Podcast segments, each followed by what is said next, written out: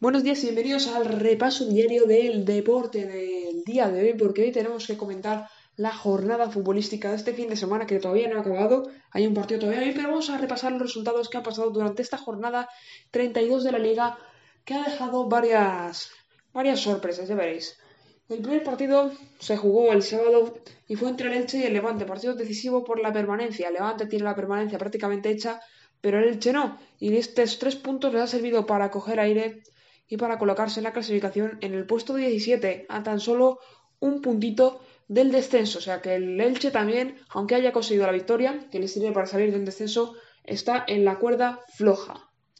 También se jugó un partido también importante por la permanencia entre el Valladolid y el Cádiz un empate a uno con goles de Oscar Prado en el minuto 14 y empató Juan Cala. Fue dominio pucerano que al final ensució el Cádiz y consiguió sacar un puntito. Un Cádiz que está muy pero que muy cerca de asegurar esa permanencia. Está a 8 puntos de los puestos de descenso y el Valladolid está en el puesto 18, metido en puestos de descenso, pero es el que más cerca está de la salvación de los tres que están metidos ahí abajo. También se jugó el Valencia 1 a la vez 1 con goles de John Guidetti y José Luis Gallá, partido muy emocionante porque los dos goles sucedieron al final. Y fue un partido que el que el Alavés esperaba ganar, quizás porque el Valencia este no está teniendo el rendimiento de otros. El Valencia que está a 7 puntos de la salvación, está, perdón, a 7 puntos del descenso, y el Alavés que tan solo está a 2 puntitos, puesto 16, por lo que sigue atascado abajo. Tenemos pinchazo del Real Madrid en casa ante el Real Betis, 0 a 0. Se ve que el Madrid se está centrando más en la UEFA Champions League y se está descolgando algo de la liga porque el Barça ahora depende de sí mismo para ganar el título liguero. Pero el Madrid empató empate de oro para el Betis, que está metiéndose, está ya metido en la Europa League.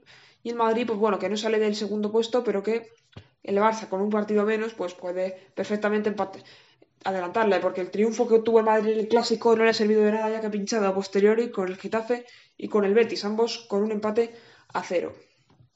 También tenemos otro partido entre el S de Huesca y el Getafe, que acabó con el 0-2 con doblete de Enesunal, que hace el Getafe coger aire porque está pasando por una etapa dura el conjunto de José Bordalás y consigue alejarse un poco del descenso, 5 puntos.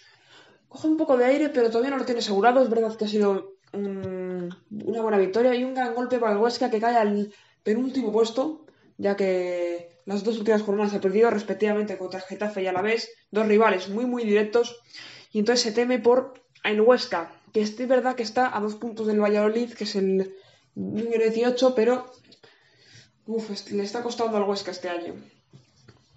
Tenemos también el Villarreal 1 Barça 2. El Barça sigue constante ante un rival que podía haberle supuesto una dificultad. Y es verdad que sí que se adelantó con el gol de Chubuez el Villarreal en el 26, pero el Barça consiguió remontar en la primera parte en 28 y 35 con goles de Antoine Griezmann, los dos. Porque ya vemos que Griezmann ha recuperado su instinto goleador. También tenemos el Celta de Vigo 2, Osasuna 1, un partido que, prácticamente no se juega nada porque ambos tienen la permanencia atada y bien atada. Victoria del Celta 2 a 1 con goles de Yago Aspas y de Jason Murillo. Recortó distancias para los rojillos Roberto Torres. ¿Vale? De algo que lo tienen atado porque Celta y, Celta y Osasuna están, ocupan respectivamente la novena y undécima posición. ¿Vale? Ambos pueden hasta aspirar a Europa, pero bueno, eso ya sería un poco más utópico porque ya hay una pelea abierta entre Real Sociedad, Betis y Villarreal como para que se metan ahora, aunque sí que pueden optar todavía Granada, Celta de Vigo, Leti Bilbao y es una, el Levante ya no tanto, pero bueno, mejor están en tierra de nadie, más o menos. También hubo partido entre el Sevilla y el Granada. El Sevilla que no se baja del barco liguero y es sorprendente por lo que hace porque está ahora mismo con 70 puntos y la situación arriba es muy pero que muy delicada porque tenemos al Atlético Madrid primer puesto 73 puntos, Real Madrid segundo puesto 71 puntos, Tercer puesto, Fútbol Club Barcelona 71. Cuarto puesto, Sevilla Club de Fútbol 70. Y el quinto puesto lo ocupa la Real con 20 puntos menos que el Sevilla, es decir, con 50 puntos. Pero cuidado porque tenemos muy, muy abierta la lucha arriba y tenemos hasta el Sevilla metido en el ajo. O sea, que aquí cualquiera puede ganar la liga. Los goles en ese partido entre Sevilla y Granada fueron de Rakitic de penalti, de Lucas Ocampos recortó distancia a Roberto Soldado en el minuto 90 de penalti también otro partido bueno para de la era Lopetegui. Y ayer cerró la jornada el partido sin duda más sorpresivo, que fue la derrota del líder que deja a la liga al rojo vivo. 2 a 1 cayó el Atlético Madrid en San Mamés con goles de Alex Berenguer minuto 8, empató Savic en el 77 porque un punto habría sido valioso para el Atlético en esa situación, pero Íñigo Martínez no perdonó y en el 86 hizo que el Atlético se echase a temblar porque ahora le pone prácticamente la liga en bandeja al Barcelona.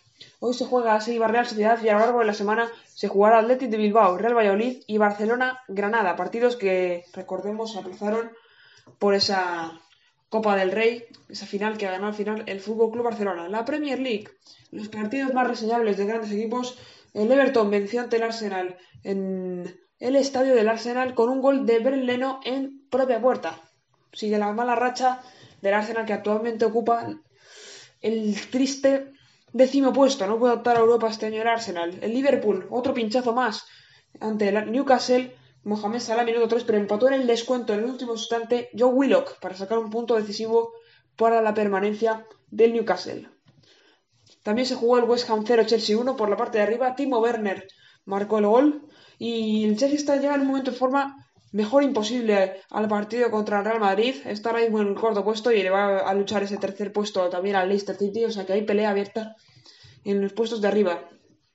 También en esta jornada nos dejó el resultado de empate a cero entre Leeds United y el Manchester United. El Manchester United prácticamente claudica en la liga porque está ahora mismo a 10 puntos de ventaja, a 10 puntos de distancia del Manchester City.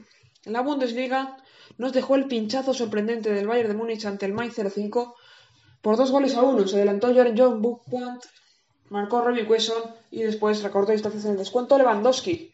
También nos dejó la victoria del Dortmund por 0-2 con doblete de quién si no, Erling Braut Haaland, minutos 12 y 68. Y también nos dejó victoria del Leverkusen 3-1 ante el Frankfurt, con goles de Leon Bailey, Lucas Talario y Karen de Mirbay. Y la victoria del Racing Bull Sport Leipzig contra el Stuttgart, Madu Hayadara y Emil Forsbeck.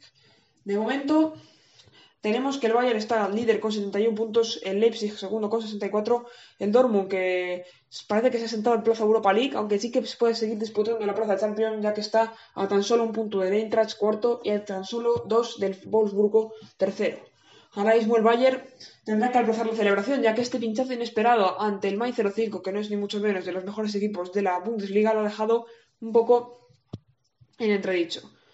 Por su parte, la Serie A también nos dejó marcadores interesantes como el Inter 1, ellas Verona 0, el Inter que da un paso de gigante para hacerse con la Serie A después de algunos años con el gol de Mateo Darmi en el minuto 76.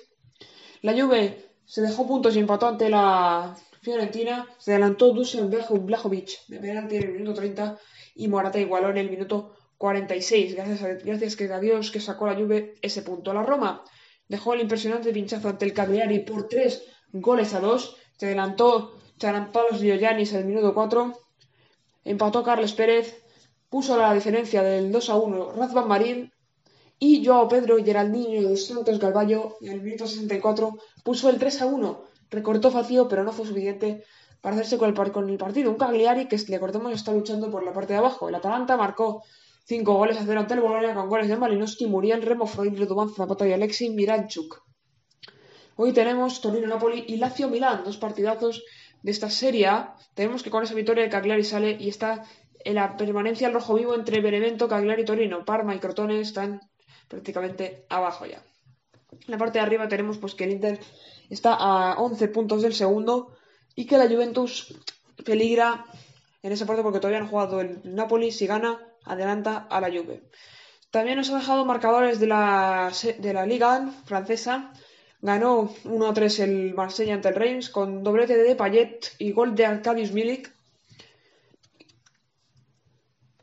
También nos dejó el marcador de Metz 1, Paris Saint-Germain 3 con doblete de Mbappé, con lesión incluida, y gol de Mauro Icardi. Recortó distancias el Metz después. También la jornada nos dejó el partidazo entre el Olympique de Lyon y el Lille. Ganó 2 a 3 el eh, Lille con goles de Burak Yilmaz, que marcó un doblete, y de Jonathan David David. Para el Lyon marcaron Islam Slimani y José Fonte. En propia huerta. Y el Angers ganó 0-1 ante el Mónaco con gol. No, y el Mónaco ganó 0-1 ante el Angers con gol de Bissam Ben Yedder.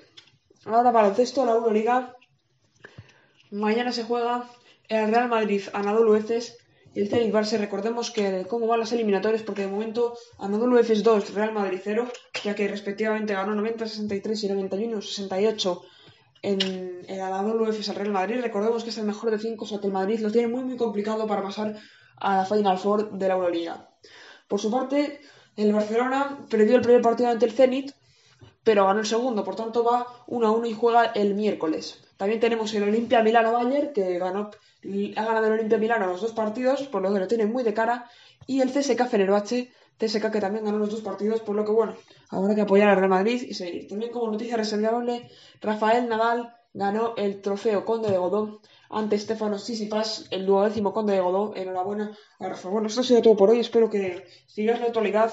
Ya contaremos las mejores noticias de la liga. Hasta luego.